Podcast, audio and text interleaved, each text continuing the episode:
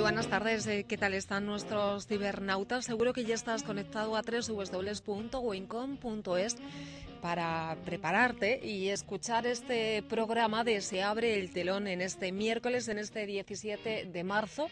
Lo que nos queda es darte la bienvenida ya que se aproxima este maravilloso puente. Seguro que, bueno, pues este viernes vas a disfrutar en compañía mm, de tu padre, o lo que es lo mismo, vamos a felicitar nosotros ya de antemano a todos los Josés y a todos los Pepes para conmemorar este 19 de marzo. Acompañándote vamos a estar eh, como cada miércoles hasta las 5 de la tarde para contarte todas las novedades de teatro.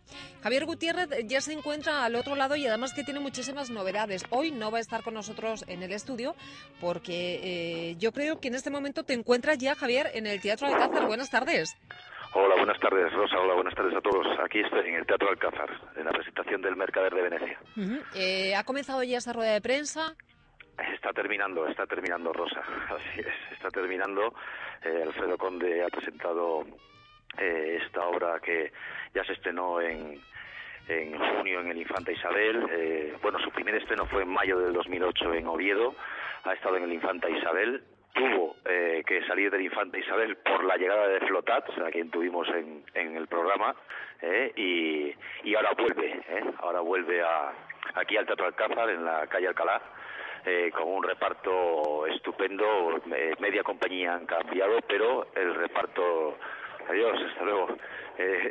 Eh, vuelven a interpretar con, El Mercader de Venecia, una obra muy actual además y, con muchas historias, según es un texto de, William Shakespeare y, el director es Dennis Rafter. Eh, que tiene buena pinta, imagino, ¿no? Un pintón, un pintón tiene esta, este Mercader de Venecia. Eh, se ha incorporado Marta Azas, además, al reparto y, y tiene muy buena pinta también. ¿eh? Manuel Regueiro también se ha incorporado al reparto y, tiene un pintón. ¿eh? ¿eh? bueno, Javi, de todas maneras también, bueno, ahora te encuentras eh, en el Teatro Alcázar con esa presentación de este Mercader de Venecia, pero lo cierto es que esta mañana has estado de un teatro o a otro, porque tenemos que... Esta mañana he estado en el Teatro Fernán Gómez porque se ha presentado la sexta edición de de... Rompiendo el cascarón, ¿no? De Rompiendo el cascarón. Este teatro, para bebés, ¿no? Un teatro específico para bebés de, de 0 a 3 años. ¿eh? Esto hemos hemos intentado eh, captar sonido, pero algo hemos hecho, pero pero los niños son muy tímidos y yo no les he caído demasiado bien. ¿eh? ¿Por qué? ¿No tienes...? no tengo feeling, me parece que no tengo feeling esto, pero bueno, han aplaudido, se lo han pasado muy bien. Esto ha habido dos que, que han salido de que han salido de, de la sala porque porque no les gustaba, ¿eh? se han puesto a llorar y los niños son los reyes en estas actuaciones. Son eh, siete compañías las que vienen al Teatro Fernán Gómez. Eh, su estancia en el Teatro Fernán Gómez es muy larga, la de este, la esta sexta edición de teatro Rompiendo el Cascarón. porque bueno empiezan con una compañía alemana que viene del 17 al 25 de marzo ¿eh? y esto la última será el 30 de mayo, ¿eh? la última función. Son tres, son siete compañías, eh, Alemania, Dinamarca, Francia, España, que vendrán a hacer las delicias de, de los bebés y de sus padres, claro, porque los bebés estarán siempre acompañados de sus padres, claro. Hombre, por supuesto, si no, yo creo que, que un poco complicado lo íbamos a tener, ¿no? Sí, eh, bueno, pues mm, yo creo que vamos a poder disfrutar también ya de cara a la Semana Santa de, estas dos obras de teatro, de este Rompiendo el Cascarón, y también vamos a, bueno, pues a poder disfrutar eh, del Mercader de Venecia en ese Teatro Alcázar donde te encuentras en este momento. Vamos a decir también a todos nuestros cibernautas que el próximo miércoles, dentro de una semana, vamos a tener una cita. Nosotros estamos aquí en directo con este Mercader de Venecia. Vamos a hablar de esta obra de teatro de Shakespeare, como, como nos comentabas, Javi. Sí, eh, intentaremos estar, eh, ya he hablado con, intentaremos estar con, con, Manuel Regueiro y con Marta Azas y con Alfredo Conde, a ver si podemos estar con los tres telefónicamente y para que nos cuenten, a ver si después de ver la obra podemos esto llevar a nuestros oyentes eh, este mercader de Venecia que, como he dicho antes, tiene una pinta estupenda y que lleva un rodaje ya muy largo. Manuel Regueiro, se ríe Manuel Regueiro de mis de mis trabajos, pero bueno, lo cierto es que tiene un pintón y, y en fin, aquí en el Teatro Alcázar estará eh, durante unas semanas. ¿eh? Bueno, nosotros vamos a, disfrutar de, este Mercader de Venecia, al igual que vamos a disfrutar de otras muchísimas cosas. Pero lo cierto es que tampoco no nos, no nos vamos del Teatro Fernán Gómez, porque la semana pasada disfrutabas de una gran obra de teatro, una gran obra de teatro que, bueno, pues se estrenaba. Hablamos de Calígula. Bueno, eh, yo creo que Calígula es la obra más dura eh, que hoy en día se puede ver en la cartelera de Madrid. Eh, a Calígula se va a sufrir, eh. a Calígula se va a, toparte con la dura realidad de, las dictaduras, de las opresiones, de los sufrimientos. Eh, recordemos que este Calígula, que es el texto de Camus, de Camille, eh, es, es un, no deja de ser un hombre que se encuentra con el poder de un dios, eh, en el que la soledad del, protagonista, interpretado por Sandro Cordero, eh, llega eh, cruda, directa al, espectador. Es un obrón tremendo con, con, con, creo que llegan a ser 12 actores en escena, con música en directo, una escenografía justa, unos gestos justos, en fin, creo que es de lo mejor de lo mejor que se puede ver actualmente en, Madrid y yo me, yo me atrevería a decir en España. Esto, eh, Santiago Sánchez, su director, eh, eh, no ha recortado nada de la obra de Camí y, Sandro Cordero, junto con, con, con Garbiñe y, y Sausti, perdón, José Rodríguez, Sergio Gayol, Gosí Edu, bueno, Carlos Montoliu, Carlos Lorenzo, Balbino Lacosta, eh, de verdad es increíble eh, eh, lo duro que, representan a este Calígula, que evidentemente fue un, fue un tirano. Fue un tirano y que, fíjate, en este momento, en 1938, fue cuando se representa esa primera versión de Calígula, muchos años han pasado mm, desde entonces y lo cierto es que, eh, pues mira, la tiranía, el miedo, el interés económico, todo eso sigue siendo como el motor que mueve una sociedad y son los temas que ponen sobre el escenario. Sí, bueno, eh, eh, en fin, ya he dicho que, que, es una obra totalmente actual porque quien no ha no ha protagonizado, pero sí quien no ha visto, no ha no ha, no ha soportado alguna vez esto, en cierta medida, un cierto grado de tiranía, ¿no? ¿Quién no ha tenido que, que, que, ser vilipendiado en alguna ocasión? Pues, eh, evidentemente Calígula eh, jugaba con la muerte, ¿no? Y con, sin llegar a ese caso, está muy presente en la sociedad actual, una sociedad en la que, eh, como todos sabemos, y aunque las clases medias se han extendido, sigue habiendo sigue habiendo personas que tienen que tragar porque porque su situación no es la no es la más adecuada. Pues nosotros vamos a tener en directo a Santiago Sánchez, este director de este Calígula que está en el Teatro Fernán Gómez, y a Calígula, a, bueno, pues al intérprete de este gran personaje eh, como es Sandro Cordero. Me parece que hay algún problema técnico que nos impide de momento estar eh, con ellos, bueno, pues para, para charlar con ellos de esta obra que se va a representar, vamos a decir, hasta mediados del mes de abril. Eh, tú has dicho ese gran reparto que está, bueno, pues Sandro Cordero, como decimos, Garbiñe Insausti, José Juan Rodríguez, Gorsi Edu, Carles Montoliu y Marina Barba. Son los que abordan estos temas de los que hemos hablado, como era la tiranía, el miedo o ese interés económico. Para Sandro Cordero, por ejemplo, él nos comenta que, bueno, pues qué es lo que hay detrás de la locura de este emperador, de Calígula, que tiene muchos motivos y tiene además motivos muy lúcidos. Calígula mira a la sociedad del bienestar que le rodea construida para que los hombres vivan en ella y que descubre, además, que no es real. Bueno, es un ser que sufre desde que muere su hermana y empieza a entender que nada tiene sentido, ni siquiera el amor. Se embebe de su propia locura, explota y destruye todo lo que tiene alrededor, incluso a él mismo, como, bueno, pues como bien no dejó patente la historia. Javi. Sí, bueno, yo creo que Sandro Cordero esto eh, protagoniza eh, a la perfección este personaje, porque este personaje esto de Calígula podría podría haber eh, haberse eh, hecho más afectado, ¿no? Más eh, más gestualizado, ¿no? Yo creo que Sandro Cordero en Calígula esto se mide perfectamente y lo cierto es que plasma con, con, con, total crudeza, de verdad, con total crudeza, eh, esa la libertad que te da eh, eh ser todopoderoso, ¿no? Eh, pero no todopoderoso, incluso él se mide a los dioses y dice que es mejor que los dioses, ¿no? Porque está por encima de ellos. Yo creo que Sandro Cordero sin, sin, sin olvidarnos de una Cesonia esto, protagonizada por Insausti, que es magnífica, ¿no? que siempre está al lado de Calígula esperando algo inesperable, eh, porque, porque está codeándose con la muerte, con la, vive la muerte de cerca, la muerte de los demás, la que, la que Calígula ordena, ¿no? y ella, ella sigue ceñida al amor o, a la pasión eh, eh, de, hacia Calígula y al final desgraciadamente esto tiene que pero bueno esto ya es cosa de ir a verla, pero, pero también hay un Quereas interpretado por José Rodríguez que, que, es magnífico porque, porque es el, el, único, ¿no? Que en cierta medida, aparte de sus dos amigos, ¿no? De, de Cesonia y de, y de y de Licón, ¿no? Esto que están al lado de Calígula, Quereas es el único, ¿no? Que se atreve a decirle a Calígula la verdad, ¿no? y, y, que tienen, hay un momento de la obra en la que los dos se enfrentan, en la que el Calígula le pide hablar como amigos, ¿no? En la que creemos todos que están hablando como amigos, pero Calígula, eh, con una inteligencia, con una lógica superior, esto descubre que no es así. Cuando en el fondo eh, sí que tienen cierta, esto, cierta, esto, eh, ¿cómo diría yo?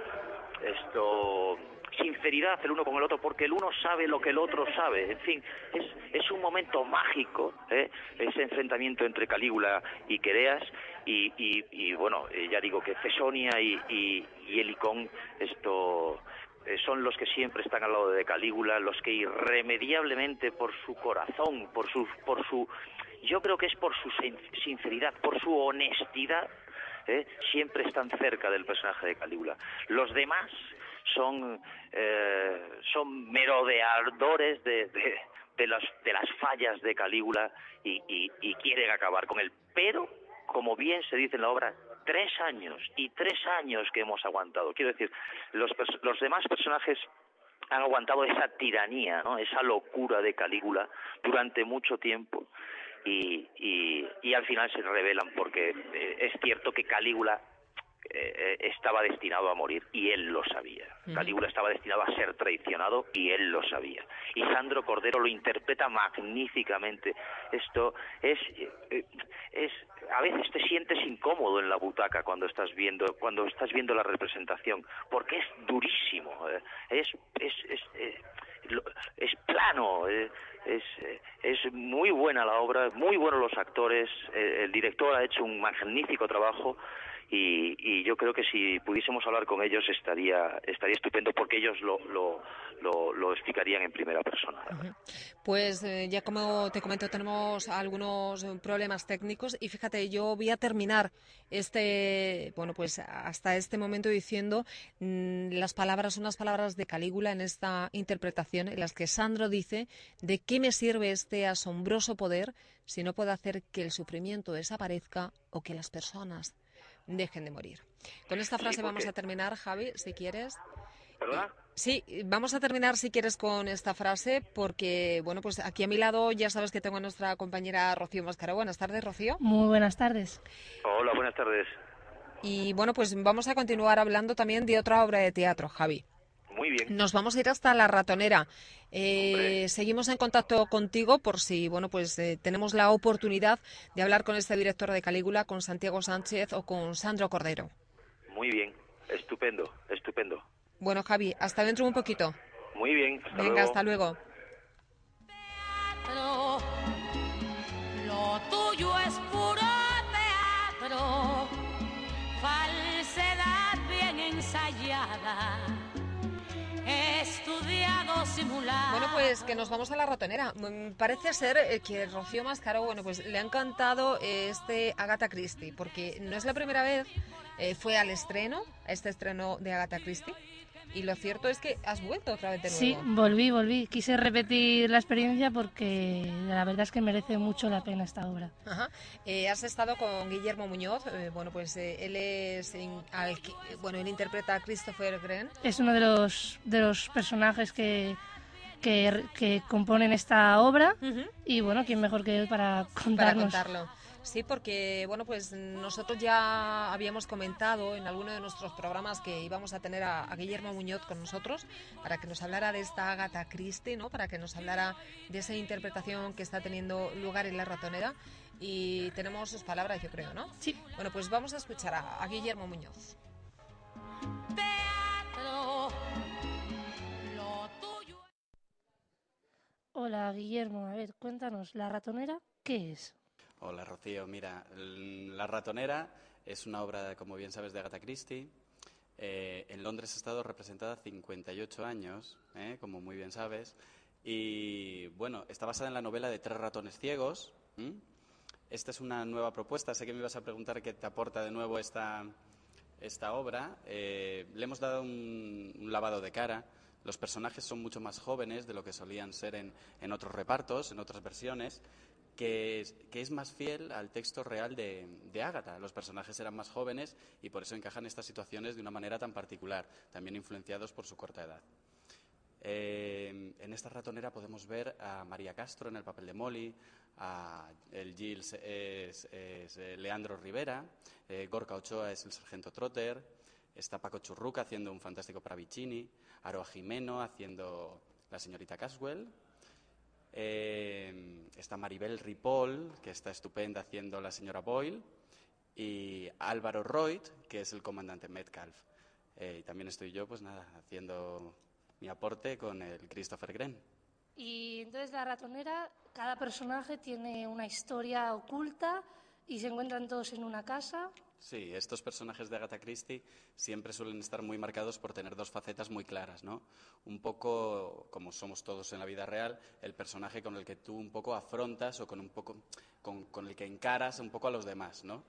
Eh, luego está el trasfondo verdadero de la persona y, bueno, los personajes están todos muy bien dibujados y a medida que va transcurriendo un poco el desarrollo de la obra vas viendo realmente las miserias y las y la verdadera personalidad de cada personaje, ¿no? Su verdadera historia.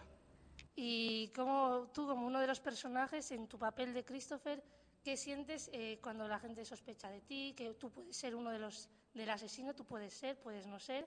¿Qué, qué- tu, tu personaje qué, qué siente en ese Bueno, momento? eso es, eso es muy interesante, pero claro, hay un momento en el que ese razonamiento le tienes, pero como actor, ¿no? Porque tú tienes que también jugar un poco a favor de la obra y de lo que la autora quiere en determinados momentos hacer con, con el lector o con, el, o, con la persona que lo está viendo, ¿no? Aquí en el caso del teatro. Eh, tienes que jugar un poco también al despiste. Entonces, como actor sí has analizado previamente todo eso, pero luego como personaje simplemente lo vives con un- como un impulso sin plantearte lo que, lo que está resultando, lo que se está viendo fuera, ¿no? Ese trabajo es un trabajo previo, luego ya estás metido en la emoción, en el personaje, en la energía y ya simplemente nada, es un fluir con tus compañeros y eso es lo, lo interesante, lo bonito. ¿Y a ti qué te ha aportado el personaje de Christopher Wren como actor? ¿Qué es lo que te ha aportado? Bueno, yo, mira, llevamos poco tiempo con, con- con la función, pero sabes que está siendo un éxito. A mí me está aportando pues, la posibilidad de que, de que me vea mucha gente aquí en Madrid, aunque bueno, es la segunda vez que estoy en este mismo teatro, eh, porque estuve con, con Paco Valladares, con Chacuetos, José Luis Pellicena, fantástico actor de teatro. Eh, estuvimos aquí con Llamo un Inspector y antes trabajé también con esta productora en Familia, la adaptación teatral de la obra de Fernando León, que ganó el Goya Director Nobel en, cine que la obra era mucho más picada, iba mucho mejor de ritmo y entraba, no era tan melancólica como la película y entraba por la comedia, que aquello era, era divertidísima, divertidísima también con José Luis Pellicena. Eh, había hecho algo de teatro alternativo, y, pero claro, siempre papeles muy interesantes, trabajos muy bonitos, como Caricias de Sergi Belbel, que es un texto guapísimo para los actores, para trabajar con compañeros. Nosotros pudimos ponerlo en, una sala alternativa como el Montacargas. Y, pero claro, no tiene la repercusión que, tiene esta obra y este elenco que tiene con María Castro, con Gorka Ochoa, Leandro, Aroa, Paco, es tremendo y claro, pues eh, está teniendo una afluencia de público tremenda. Como bien has dicho, está habiendo mucho éxito. ¿Vais a seguir prolongando la obra? En principio, pues bueno, ya sabes que los productores pues van dando entregas poquito a poco, ¿no? Para mantener el interés, pero en principio sí vamos a continuar, eh, vamos a continuar, yo creo que por lo menos quizás hasta, hasta junio. ¿Y tenéis previsto una gira por España? Sí, seguro que sí. Sí, sí, sí. Viendo ya hay muchas plazas interesadas en, en la obra y, bueno, seguramente que después salga una gira potente. Muy bien, nos has comentado varias cosas que se has ido haciendo tú. ¿Cómo, te decidiste por el mundo del espectáculo? ¿Cómo empezaste?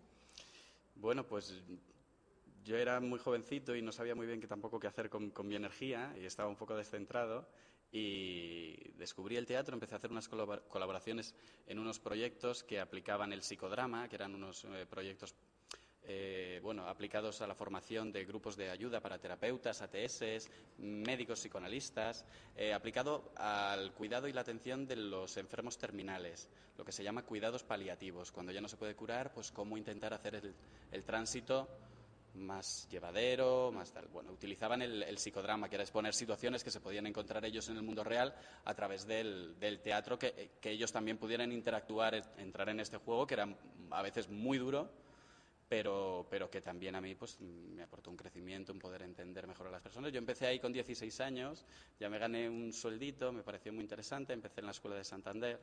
Eh, di unos años maravillosos en la escuela, pero cambió el consejero de Cultura y cosas de la política.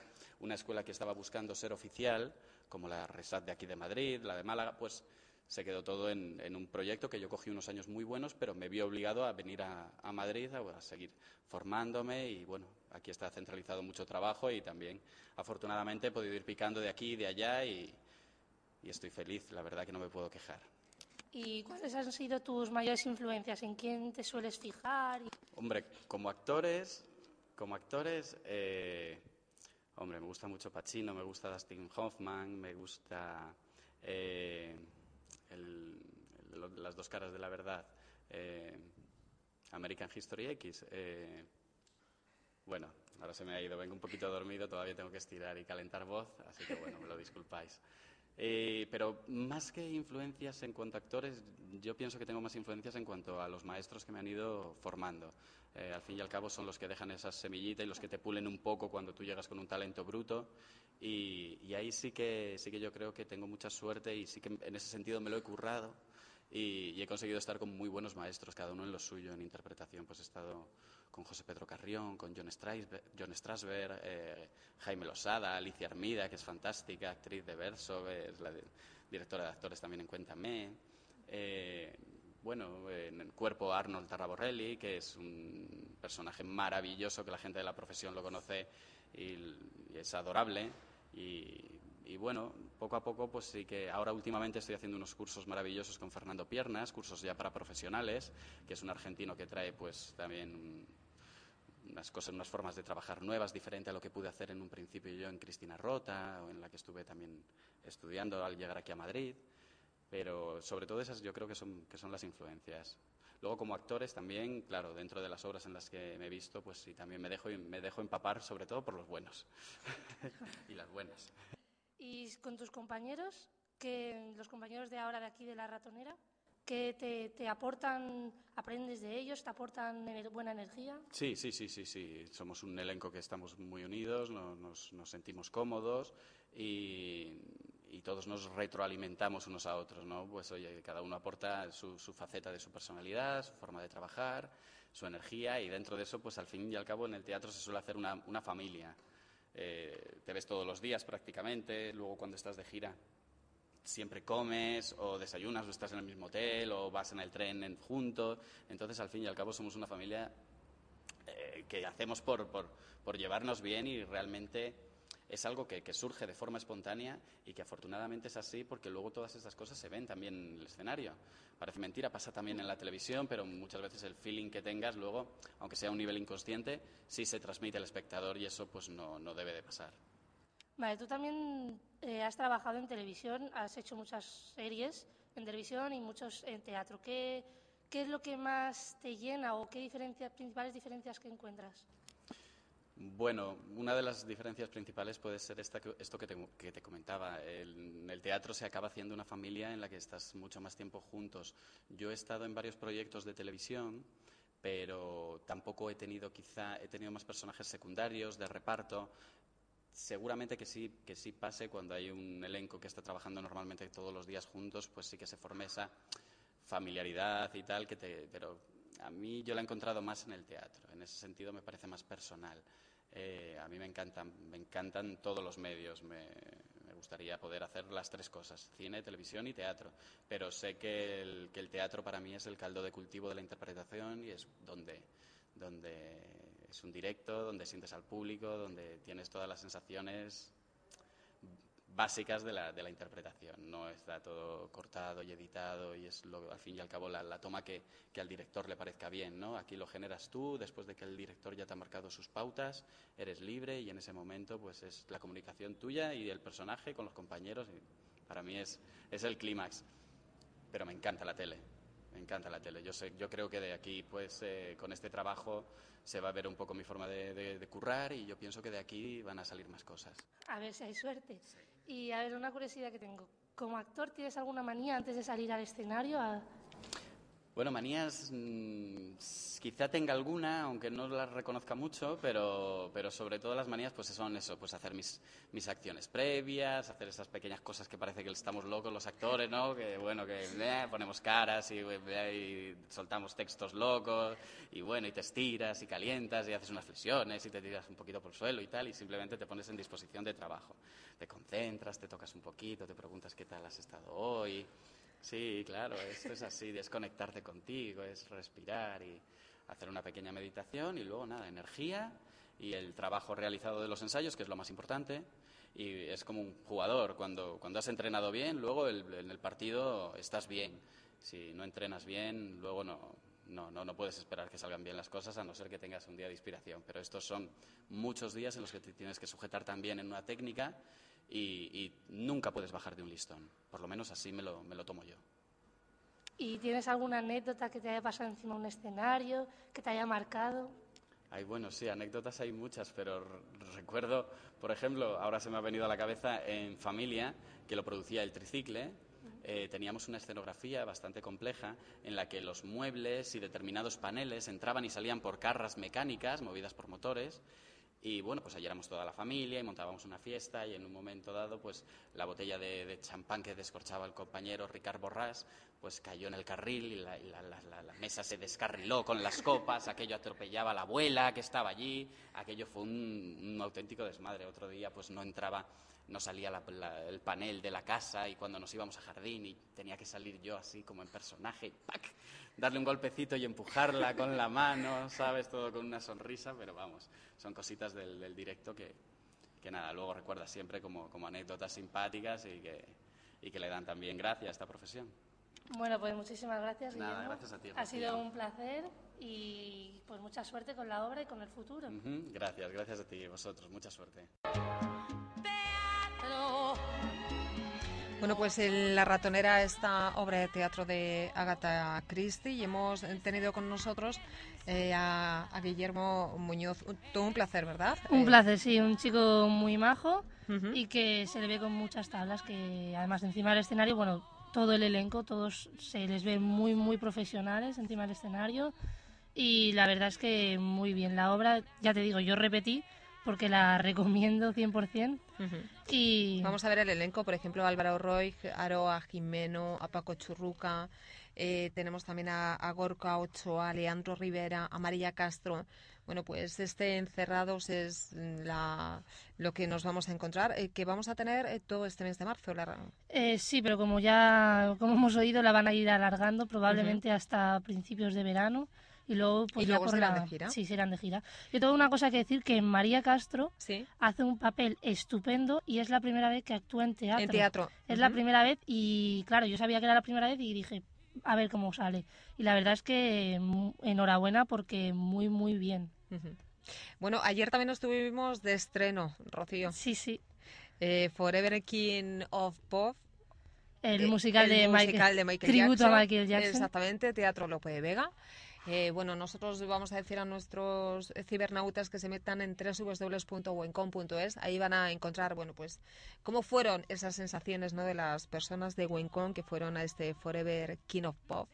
Y Rocío, encantadísimo. Encantada, encantada, muy, muy, muy chulo. Cuatro son los personajes, bueno, pues eh, que quieren reflejar, ¿no? O quieren imitar a este Michael Jackson desde un niño de cuatro años, ¿no? Sí, un niño bastante pequeño y con un arte que fue salir el niño y todo el público en pie, eh, aplaudiéndole, de todo, de todo. Un niño estupendo. Y luego los otros dos que hacen de mm, Michael Jackson, porque son tres porque se van turnando, ¿vale?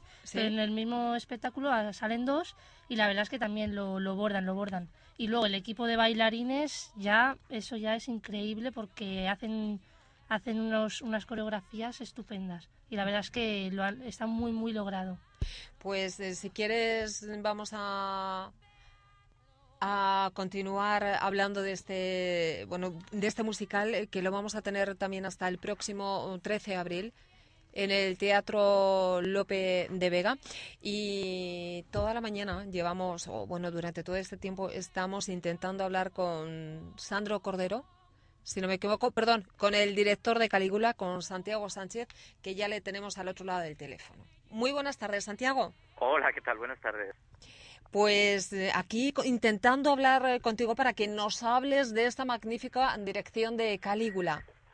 Pues oye, encantado, encantado. Estaba esperando yo precisamente vuestra llamada y pues deciros que sí, que efectivamente el jueves pasado se estrenó en el Teatro Fernán Gómez eh, Calígula de Albert Camus y es una obra que llevaba siete meses de gira, ahora recala aquí en Madrid y de momento el arranque ha sido pues extraordinario en la acogida del público, ya no solo en ese tiempo de gira, sino pues también ahora en, estas representaciones de Madrid. eh, lo cierto, bueno, mi compañero Javier Gutiérrez estuvo en ese estreno, estuvo disfrutando de Calígula y él dice que es como una de las obras, bueno, pues más fuertes que se ha encontrado esta temporada en la, en la cartelera madrileña. Bueno, yo creo que Calígula una dos cosas eh, de, que, abren el interés. Por un lado, uno de los personajes históricos más enigmáticos, más atrayentes, más, más, más llenos de aristas, de contradicciones, como es ese emperador Calígula. Y por otro, yo creo que el tratamiento, y ahí es donde reside yo creo, el gran mérito de la obra de Albert Camus. Albert Camus utiliza la metáfora de ese personaje de Calígula para ir mucho más lejos y ponernos delante de preguntas que a todos nos inquietan. Eh, que, que, qué duro, como dice en la obra, qué duro es convertirse en adulto, la toma de responsabilidades, habla de la vida, de la muerte, del poder, de, incluso de cómo el dinero transforma nuestras cuestiones, es el amor, preguntas que todos nos hacemos, preguntas que se hacía un Albert Camus muy joven, con apenas 24 años, por eso yo creo que engancha tanto con el público de nuestro tiempo, y luego con la maestría de Camus, que no se limita solo a reflexionar sobre todos estos temas, sino a hacerlo desde el punto de vista teatral convertir todos esos temas en un gran espectáculo donde está la música, la interpretación, los personajes, las situaciones y nosotros eh, desde el Hombre Imprevis hemos querido contribuir a eso con una puesta en escena a la altura del reto que era eh, enfrentarse a este texto de Albert Camus. Eh, Santiago, mm, yo no sé cómo es la, respuesta del público, ¿no? Porque como bien dices son temas que están de actualidad, pero bueno, Calígula no, no deja de ser o no deja indiferente a nadie, ¿no? ¿Cómo responde el público? El público yo creo que, se entusiasma. Bueno, ahí si tu compañero Javier vio el espectáculo es mucho mejor que él, que yo para, para hablarlo, pero yo creo que hay esa mezcla de, primero de, dejarse chocar. Efectivamente es una obra que yo creo que te choca por, por, por, la, por la temática, por la obra. Eh, eh, eh, para Justamente para la campaña que se ha hecho aquí en Madrid se han recogido algunas opiniones del público y yo creo que, que la palabra que más se repite es me ha entusiasmado cuánta energía.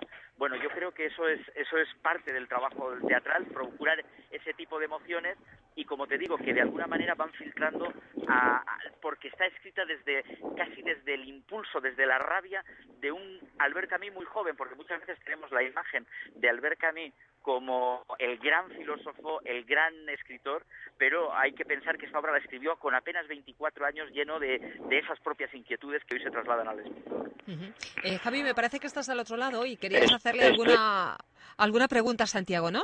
Bueno, primero felicitarle por, por, por cómo ha medido todo en la obra. Yo lo decía antes de entrar en, en antena, yo creo que la carga escenográfica es la justa esto hay una transición preciosa y, maravillosa eh, que es cuando cuando todos empiezan a, a, merodear, a, pensar en la muerte, en darle muerte a Calígula, es, es, es sencillísimo y maravilloso, cómo se tiñe de rojo el, el escenario, cómo se silencia, es, es, yo creo que eso está muy medido y como os decía antes, esto y lo que ha dicho él, eh, el público se encuentra con, todas esas cosas, con, y sobre todo eh, con la soledad de ese hombre con el poder del Dios, no, con el poder de todos los dioses juntos, ¿no? Yo creo que Sandro Cordero además lo hace magníficamente bien y, y hay un Creas eh, muy potente también, con una Cesonia y un Helicón, eh, y un Escipión, quizás un Escipión desencantado,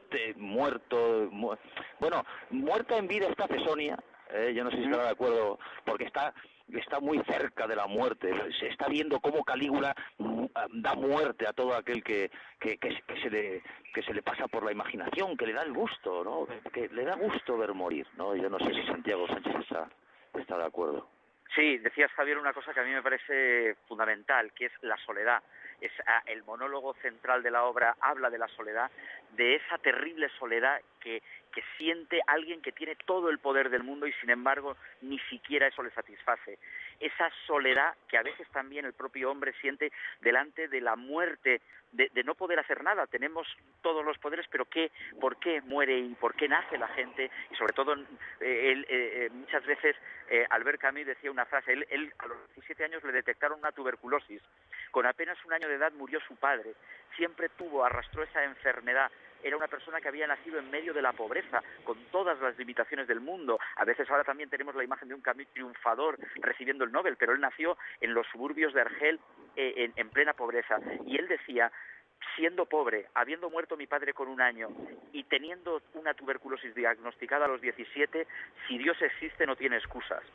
Y yo creo que eso es lo que está trasladando, ¿no? Ese absurdo de la existencia vital y evidentemente lo que lo hace es con la maestría de tocar al espectador, de me gustaba mucho ahora cuando Javier describía esos personajes porque creo que es la gran genialidad de Camus, no limitarse simplemente a filosofar, sino crear unos personajes de carne y hueso y que yo coincido en el trabajo espléndido de Santo Cordero, de, de Garbiña Insausti como Cesonia, de José Juan Rodríguez, uno de los grandes actores del teatro latinoamericano, fundador del Teatro Buen Día de la Lana, que está aquí haciendo quereas, de Gorsi Edu como el en fin, todo el reparto que compone este Calígula.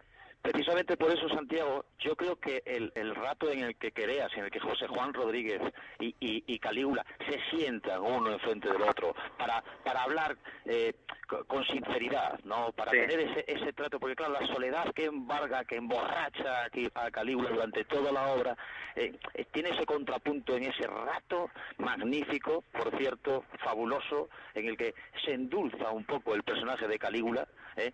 si, cabe, si cabe, ¿eh? si cabe, que no sé yo. No sé se, humaniza, porque, porque, porque incluso dice, dice, dice luego, yo también sé que todo esto es una representación, es, es mentira, yo tengo en mis manos la prueba que te puede condenar a muerte, ¿no? Pero, pero por un momento, por un momento yo creo que, que él siente la necesidad. Para mí el momento más humano de Calígula está en esa escena que para mí, sin duda, y ese es otro de los méritos de Camus, es una de las escenas más hermosas de la historia del teatro, ese encuentro entre los dos personajes, pero para mí es al final, no, no cuando están sentados, sino al final cuando le dice, vamos, crea, sigue adelante, sigue adelante con el magnífico razonamiento. Le está pidiendo que le mate, como luego al final lo va a hacer, cuando le dice el todavía estoy vivo, que en nuestra puesta en escena está interpretado casi como una súplica que para que lo mate. Eh, hubo un momento en que Camus definió Calígula como un suicidio superior. Para mí es alguien que está pidiendo a gritos la muerte porque no soporta más las contradicciones en las que se ha visto envuelto en este mundo. Pues esos gritos de los que tú hablas, Santiago, yo hablaba antes con, con Rosa y se lo decía a los oyentes, eso esto se escucha perfectamente eh, eh, en, el teatro. Esto es increíble la forma en que pegáis al asiento a los, a los espectadores. Esto es una magnífica obra, eh, es durísima, durísima, durísima, pero, pero muy e intensa, evidentemente. Pero, pero, pero evidentemente Calígula es así. Pues agradezco mucho, Javier, esas palabras y animar a los a los oyentes pues a que a que lo disfruten porque yo creo que también eh, esa dureza está salpicada con momentos de un humor muy negro pero humor al fin y al cabo y luego en esos otros momentos que tú describías de espectáculo no de, también de darle placer a los sentidos a través de la iluminación a través del juego escénico es magnífico magnífica. Y y además esto austera o sea eh, no nunca con menos se puede haber hecho más vamos porque porque cuatro cambios de de color, de luz y, y, una moneda de oro inmensa que, que rueda. Y, en fin, yo creo que lo has clavado y, y así debo de decirlo, vamos. pues muchísimas gracias. Pues eh, Santiago Sánchez, muchísimas gracias y a todos los que nos estén escuchando, lo único que podemos decir es que vayan al teatro, eh, que vayan al Fernán Gómez para ver este Calígula, para disfrutar de esa dureza y para disfrutar de esa belleza que, que vamos a encontrarnos encima del escenario. Muchísimas gracias, Santiago. Pues muchísimas gracias a vosotros. Gracias. Adiós. Hasta luego. Un abrazo. Javi, te seguimos teniendo al otro lado. Hemos Estoy- salido, estoy bueno, pues nosotros hemos salido de nuevo a la calle, como cada ¿Ah, sí? semana. Hombre, A- hemos a- hecho la preguntita. Exactamente, nosotros hemos hecho nuestros deberes. Eh, como no te tenemos aquí dentro del estudio, te tengo Sí. que decir la palabrita, ¿vale? Venga, para que tú mismo no la puedas definir. A ver, a ver. Hoy hemos salido a la calle. Esta semana tocaba prostenio. Hombre, hombre, hombre. O sea que nuestra compañera Rocío Mascaró me hizo caso. Te Te hice hizo caso. Sí, sí, sí, en tu honor, en tu honor. Esto va, va por ti, Javi. Bueno, pues eh, vamos a ver lo que nos cuentan nuestros seguidores. Muy bien. El proscenio es, antes de una escena principal, lo que introduce una escena principal, vaya. Eso, es el proscenio. El lugar que se encuentra detrás de la tela del fondo del escenario. delante de la escena, por tanto el escenario. Lo que está delante del escenario. ¿Qué, qué es el proscenio? Pues un insulto totalmente... o sea, es que no hay vuelta de hoja. Pues a mí me suena que es algo como un producto químico o veneno o algo así. La acción llevada a cabo después de una escena. A mí me suena la antesala del escenario. Lo que está delante del escenario. La parte de adelante de un teatro. Yo creo que es la parte de abajo del escenario o la parte de detrás, algo de eso. El proscenio es como la parte del vestuario. La parte del escenario más cerca al público. Lo tuyo es puro teatro. Rocío, ¿hemos tenido muchos aciertos o no? No. Bueno, Pero pues bueno, bien. algunos. Alguno, ¿no? Algunos. A ver, Javi, ¿tú, ¿tú qué crees que es? Yo no me voy a atrever a decirlo, ¿eh? Javi, tú y yo no nos ¿No mojamos. yo no me voy a atrever a decirlo porque yo creo que lo ha dicho alguien ya. Bueno, bueno, vamos, a- vamos a escuchar aquí a la experta, Rocío. Cuéntanos qué es prostenio. El proscenio es la parte mm, delantera, inmediata, sí, ¿no? la más inmediata al público, la parte del escenario que está más cerca del público, la parte de delante.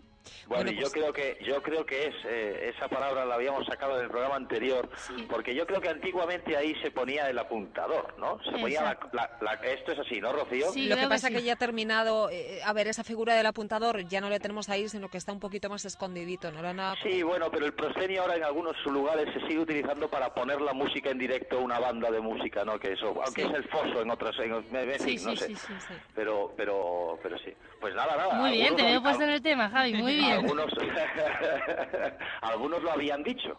Sí, algunos, algunos. Ah, por eso digo que alguno, alguno. Hemos dicho que algunos todos. sí, no, no, no, porque también como cada semana escuchamos distintas versiones para definir algo. Eso es, eso es. Bueno, Javi, que nosotros nos vamos al teatro, ¿vale? Pues me parece estupendo. Más ¿A que teatro, vais? pues nos vamos, ¿dónde nos vamos a ir? Ayer estuvimos eh, disfrutando en el Lope de Vega que estuvo Rocío, pero ahora vamos a hacer el repaso inmenso que tenemos de la agenda, porque hoy tenemos que decir que tanto Nicolás Domínguez como Cristian González nos han abandonado. Estamos las mujeres dentro del estudio, os tenemos a todos fuera, Pues desbocados. Entonces saldrá un programa fabuloso. ¿eh? Como siempre, como siempre, Esto- de eso no tenemos ¿Cómo lo duda. sabes? ¿Cómo lo sabes? Yo quiero, yo quiero, antes de que paséis con la agenda, yo, yo Sí. quiero recordar que está a tope, eh, esto, los teatros se mueven y, y, bueno, hemos hemos venido, ya, ya lo habéis dicho, que, que he estado esta mañana en el Fernán Gómez con, con, eh, con esa presentación de ese ciclo de, de teatro para, bebés, rompiendo el cascarón. Esto, hemos estado con los niños, los niños son magníficos, ha sido una, ha sido una bocanada de, De aire fresco. de aire fresco, de dulzura, de queja, de queja amarga, porque no le gustaba a algunos. Esto es una apuesta muy importante del Teatro Fernán Gómez, que ya en su sexta edición esto sigue apostando por, por este teatro que está claro, está claro que, que es complicado ¿eh? porque tiene que ser por sesiones matutinas, evidentemente.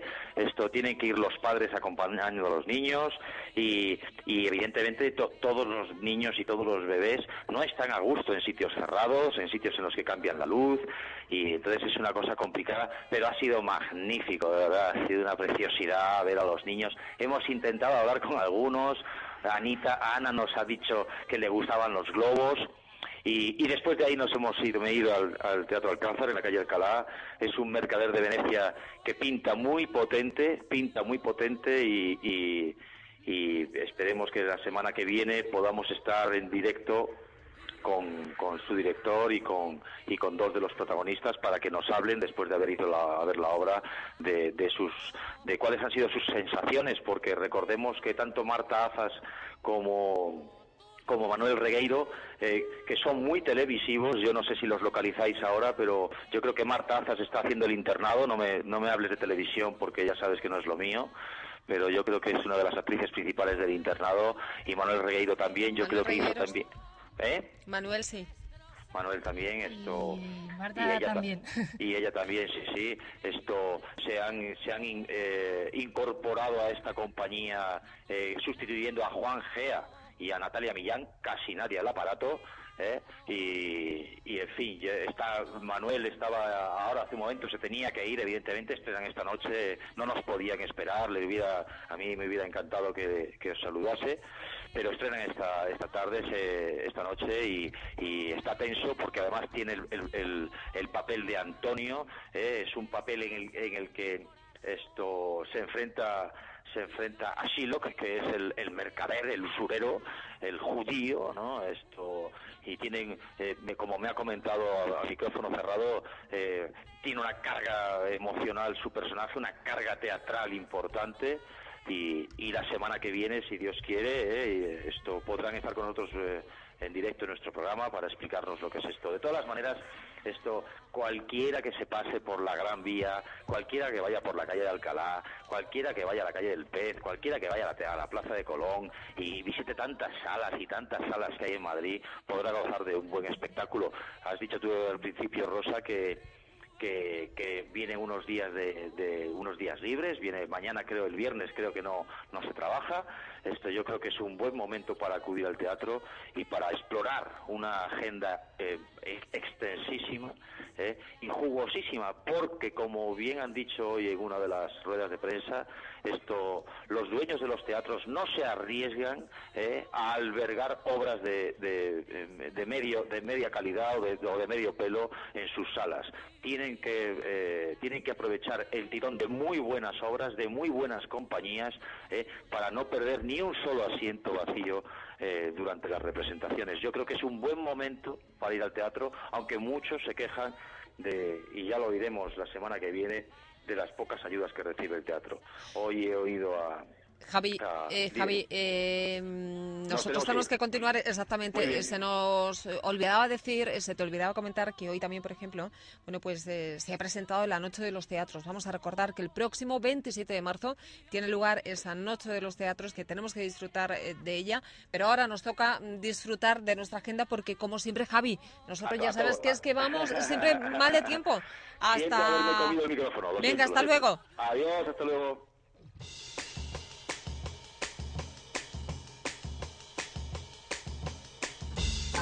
Rocío, que continuamos en el teatro. ¿Dónde nos vamos? Nos vamos al Teatro San Paul a ver La Bella Durmiente. Es una versión modernizada de este clásico cuento infantil y en esta versión lo curioso es que se ve el tiempo que transcurre durante el siglo que está durmiendo la princesa. Entonces vemos la historia del príncipe, el viaje, las peripecias y tiene la música de Tchaiko- Tchaikovsky, perdón. Y bueno, es una buena opción. Una buena opción, exactamente. Luego también tenemos Madre Coraje y sus hijos en el Teatro Valle Inclán hasta el 4 de abril. Eh, esta es un no- cambiamos de estilo, de infantil nos vamos a algo bastante durillo. Es Sí. un combate entre los católicos y protestantes en la guerra de los 30 años. Y bueno, es eh, la protagonista Ana Fierling con sus hijos, unos hijos que han muerto durante, durante la guerra y, Entonces nos enseña toda la terrible mezcla de humanidad y egoísmo que se puede llegar a tener las personas cuando no mueren durante una guerra. Yo fíjate que me voy al Teatro Bellas Artes a esta, para disfrutar de La abeja reina, una comedia que recoge el encuentro de un fracasado profesor universitario con su madre tras la muerte de su padre. El reencuentro pone sobre la mesa las evidentes distancias entre ambos. Interpretado por Miguel Reyán, Juan Díaz, Marta Fernández Muro, Juan Carlos Sánchez y Alba Alonso son los que completan este elenco, pero decir que está dirigida por mm, Verónica Forqué, eh, la consiguió dirigir o la quiso dirigir desde que ella pudo disfrutar de La abeja reina de Charlotte Jones. Y a mí me gustaría recordar dos obras que terminan ya, que cierran este domingo y que han tenido muy, muy, muy buena aceptación por parte del público, que son Garrick de Tricicle, que conmemora los 30 años haciendo reír de este fantástico grupo humorístico, y en- lo tenemos en el Teatro Compact de Gran Vía. Y luego la otra obra es eh, Piedras en los bolsillos en el Teatro Lara, con Fernando Tejero y Julián Villagrán, que son dos actores únicamente en el escenario, pero se encargan de representar ocho personalidades diferentes, que también ha tenido muy, muy, muy buenas críticas. Y nos vamos a despedir con el Teatro Español, en el que se están representando La Casa de Bernarda Alba, El Llanto, un llanto por Ignacio Sánchez Me- Mejía, y escenas de un matrimonio y Sarabanda. Bueno, pues esto es lo que puedes disfrutar en el Teatro Ex- Español y decirte también que el Matadero tiene, bueno, pues una gran oferta como es rock and roll de, Stone, de Tono Stoppard. Ya nos vamos para este miércoles, vamos a disfrutar del fin de semana, tenemos un día más de fiesta, disfrutarlo. eh, me parece que el tiempo... Ir bueno, mucho al teatro. Id mucho al teatro, por supuesto, porque va a hacer malo, va a hacer, nos va a llover. A partir de mañana tenemos un nuevo frente, frente lluvioso, con lo cual tenemos que acudir al teatro para resguardarnos de esa, bueno, pues de esa lluvia y para clarificar más las ideas, evadirnos y disfrutar con este madre coraje, disfrutar de la ratonera, disfrutar de este Calígula.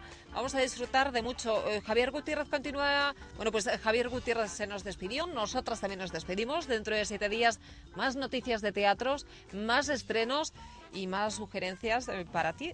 www.oencom.es. Rocío, un beso. Un besito. Saludos de Miguel Ángel Vázquez eh, al otro lado y saludos también de quien te habla, Rosa María Mateos. Lo dicho, dentro de siete días, más teatro. eh, se abre el telón. Un beso.